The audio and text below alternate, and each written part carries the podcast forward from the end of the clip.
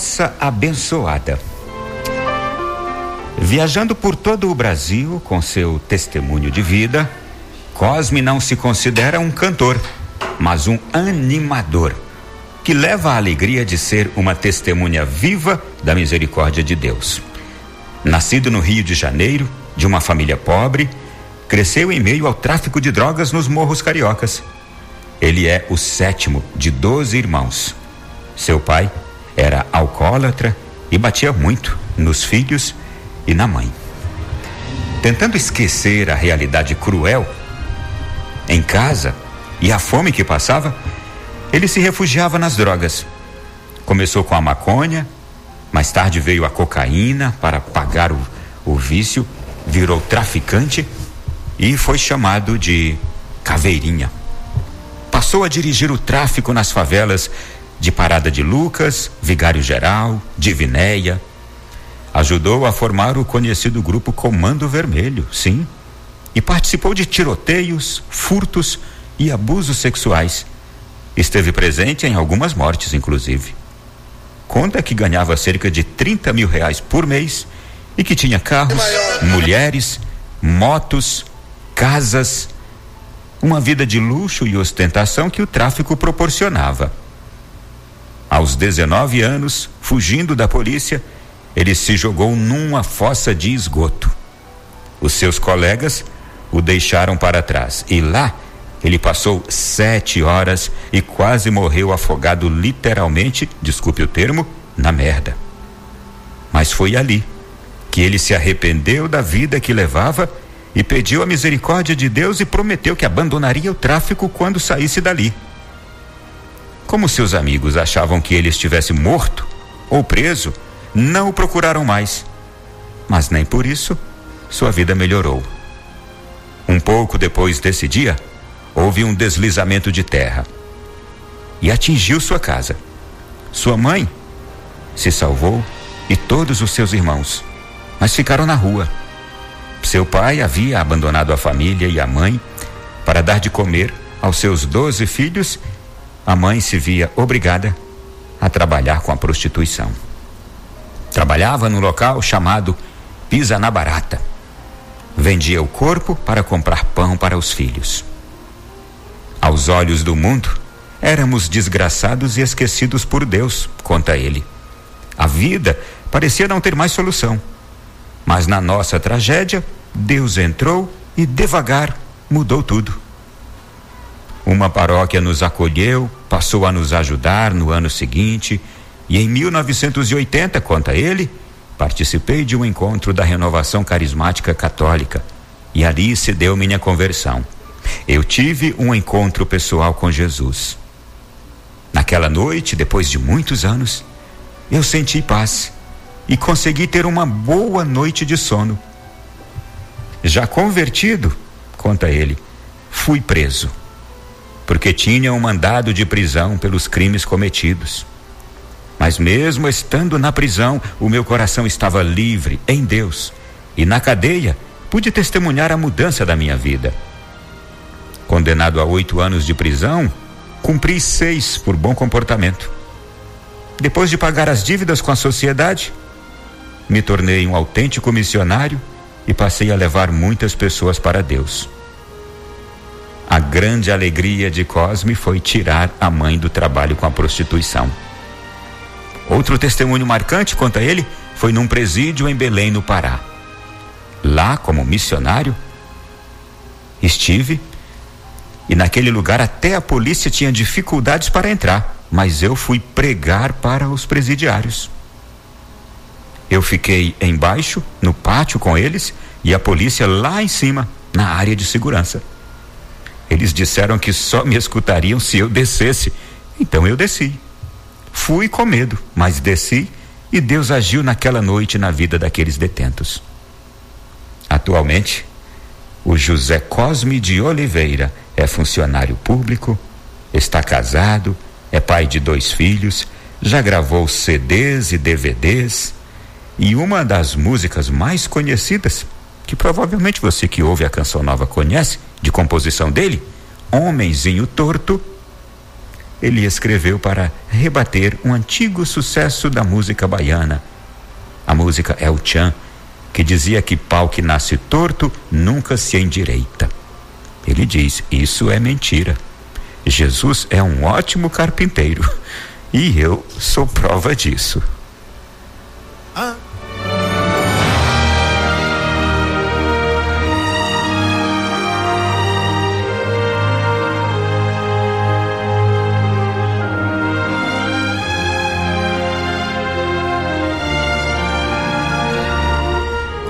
Meu irmão e minha irmã,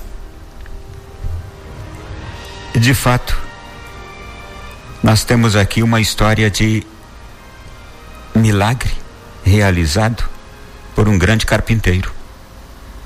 Porque se esse ditado, que é tão popular e tão propagado, diz que pau que nasce torto morre torto, nós estamos subestimando o poder de Deus.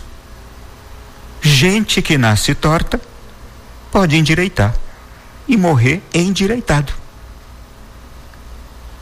E a história do Cosme, aliás, muita gente deve conhecer o Cosme, já pregou inclusive em alguns acampamentos da Canção Nova, já cantou também, já fez show, já testemunhou. É uma prova disso. Mas eu vou além. Eu acredito que nós temos muitas outras pessoas como ele que levaram uma vida inteiramente torta e que endireitaram.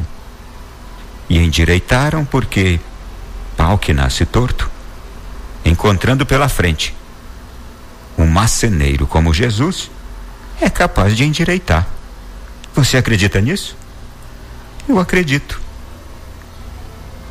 E o que ainda é muito melhor que essas mesmas pessoas, esses mesmos filhos amados de Deus, que por vezes, como o Cosme, se sentiam desgraçados na vida, abandonados na vida, quando se encontram com o amor de Deus, eles descobrem que nada daquilo era verdade. Aquilo que eles mesmos pensavam sobre si não era verdade.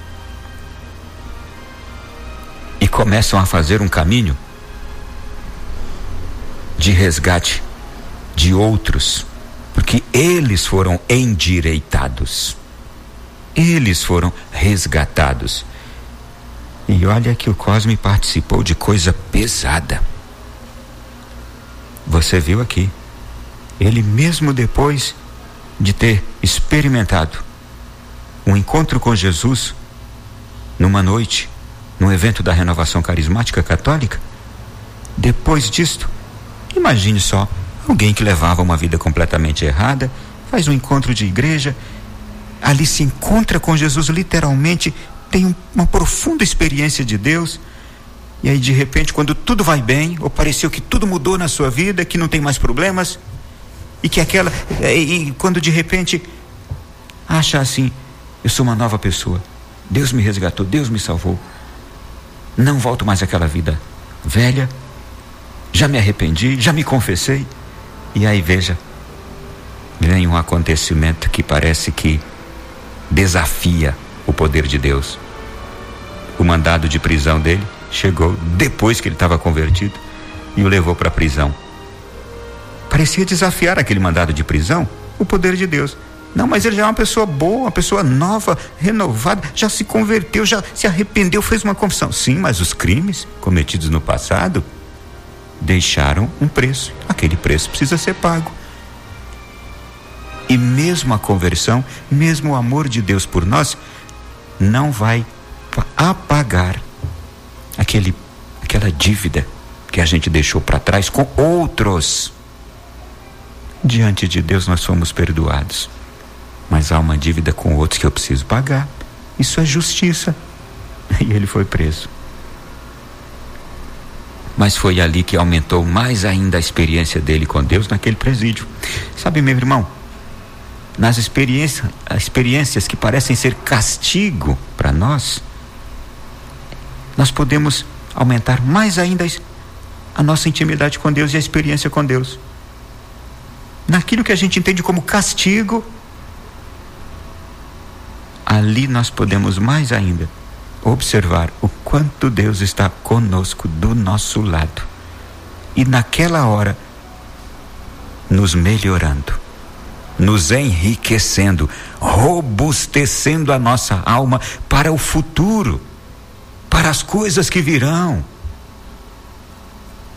Certamente aquela experiência na prisão do Cosme deu a ele a experiência que ele precisava para que depois que saísse de lá, o seu ministério como homem de Deus, salvador de almas, porque é isso que nos tornamos quando somos resgatados por Deus da nossa vida torta.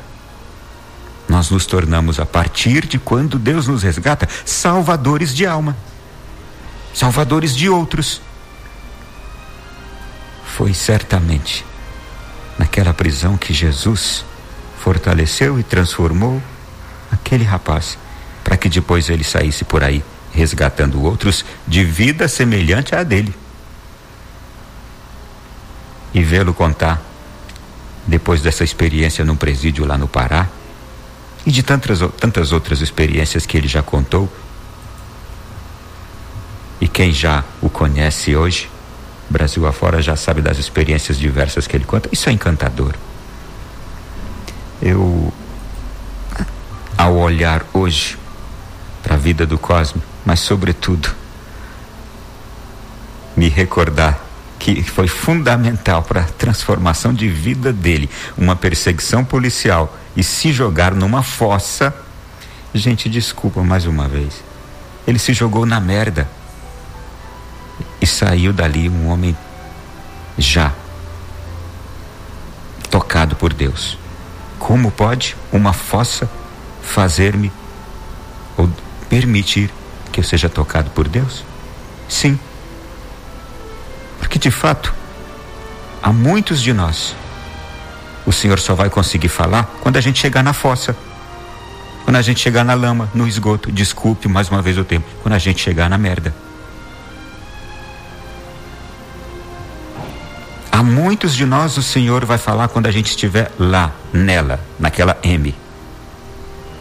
Porque enquanto a gente estava se saindo muito bem, mesmo no pecado que a gente vivia, se saindo muito bem no adultério, quando a gente estava escapando muito bem na prostituição, quando a gente estava escapando muito bem nas práticas corruptas, nas práticas mentirosas, quando a gente estava se saindo e se dando muito bem com as nossas capacidades intelectuais de disfarçar, de enganar os outros, a gente achava que nada ia nos acontecer de mal, então a gente não precisava nem estar aí para ouvir a Deus. Mas quando eu caí na M, quando eu me vi na M, ali o Senhor vai ser ouvido por mim porque ali eu só sinto o cheiro dos detritos. Ali eu só penso naquilo que eu estou sendo obrigado a suportar. Ali o Senhor vai dizer: Está vendo onde você foi parar? Está valendo a pena? É isso, meu filho. Ou você consegue enxergar que há uma vida diferente, diferente disto? Você sabe que é assim que o Senhor fala conosco numa doença também? uma doença grave, de nós que éramos saudáveis e estávamos acima de tudo, e Deus estava lá para trás, eu nem me importava com Deus.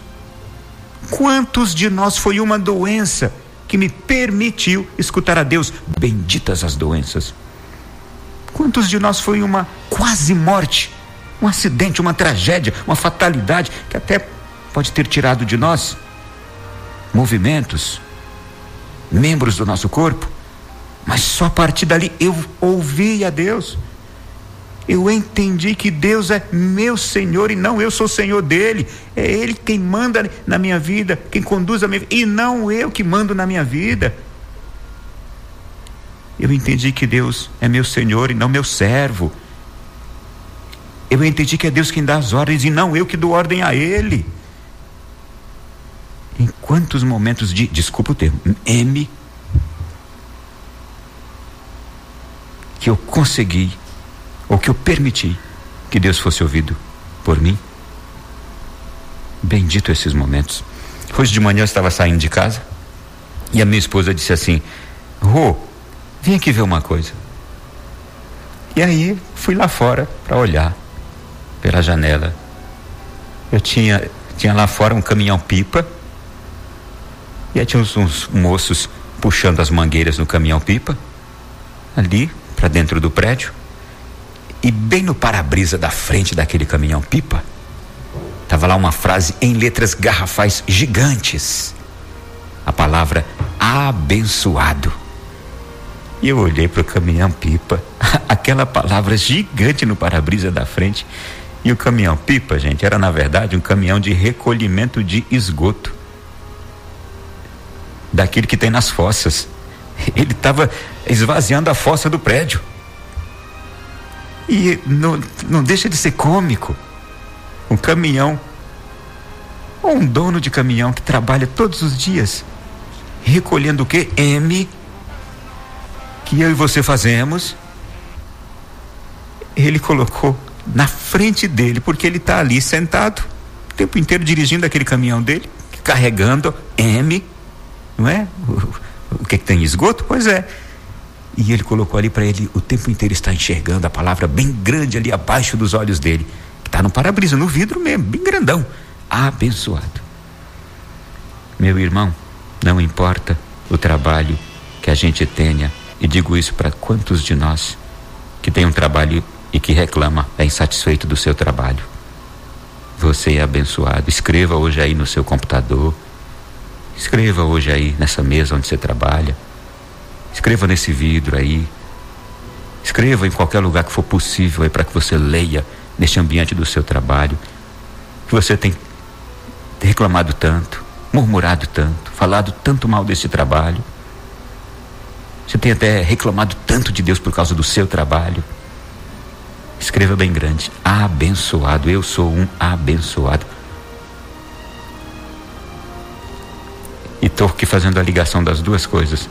O Cosme que caiu naquela fossa e estou aqui pensando nesse rapaz dono desse caminhão que todos os dias recolhe os detritos, os dejetos dos prédios no seu caminhão e que escreveu ali à frente, abençoado. Nós somos abençoados, meu irmão e minha irmã, porque Deus é a bênção da nossa vida, não pelo que a gente tem, se é muito ou se é pouco, não pelo trabalho que a gente tem, não pelo que as pessoas pensam de nós é que nós somos abençoados. Não pelo que eu sinto sobre a minha vida, os maus sentimentos que eu tenho. Eu tive azar na vida, eu tive sorte. Olha, eu tive azar de ter um pai que eu tive, a mãe que eu tive. Ah, nunca dei sorte, a minha vida é isso, é aquilo outro. Nós somos abençoados, não é pelo que a gente tem, é pelo que a gente não tem. Não é pelo que fizeram conosco ou não. E nós somos abençoados é porque Deus é a bênção da nossa vida, Ele é a bênção da minha vida. E que na hora que eu mais preciso, Ele vai estar ali sendo a bênção que eu preciso. Chega da gente maldizer a vida da gente, ou continuar conduzindo de forma errada a vida da gente. Você tem uma bênção que está o tempo inteiro querendo te abençoar. É nosso Senhor, vulgo, conhecido, chamado seu Pai. Deus. É. Ele é chamado Deus também, viu? Ele é chamado também de seu Pai. Ele é a sua bênção. Não esqueça. Ele vai estar ali falando com você quando você estiver lá naquela fossa, como Cosme. Ele vai estar falando com você quando você estiver nesses momentos difíceis, de reclamação, de insatisfação com a vida, com tantas coisas que você tem ou que não tem, faz ou que não faz, que quer ou que não quer, que gosta ou que não gosta. Quanta gente reclamando de tudo ou de alguma coisa, que não para de reclamar. Bendito seja isto aí que você tem. Por causa disso, sinta-se abençoado. E quando a gente se sente abençoado e não reclama, aí Deus nos alcança outras coisas. Deus nos permite chegar a outros ambientes, outros lugares, outras conquistas, outras vitórias. Agora, se eu quiser insistir continuar me sentindo na M, desculpa, com uma vida amarga, azeda, cheia de reclamação, de insatisfação, vai ser difícil eu ouvir a Deus. com o coração amargurado, ouvido fechado, coração fechado, olhos fechados, tudo fechado, não vou ver, não vou sentir, não vou ouvir a Deus. Se eu continuar assim, abra-se, abra o coração, os olhos, os ouvidos, para ouvir a Deus. Você vai ser abençoado. Põe aí, gente, a música do do Cosme, o homenzinho torto. Depois põe aquela abençoada também. Lembre daquela outra música também. A Sou Abençoado da Banda Dom. Aliás, pode até inverter, viu, Ianzinho? Põe primeiro aí a música da Banda Dom, Sou Abençoado, e depois a gente põe a do Cosme. E agora, 16 horas e 21 minutos. É assim que está começando o nosso programa de hoje e você também já começa curtindo essas duas canções que a gente acaba de chamar aqui.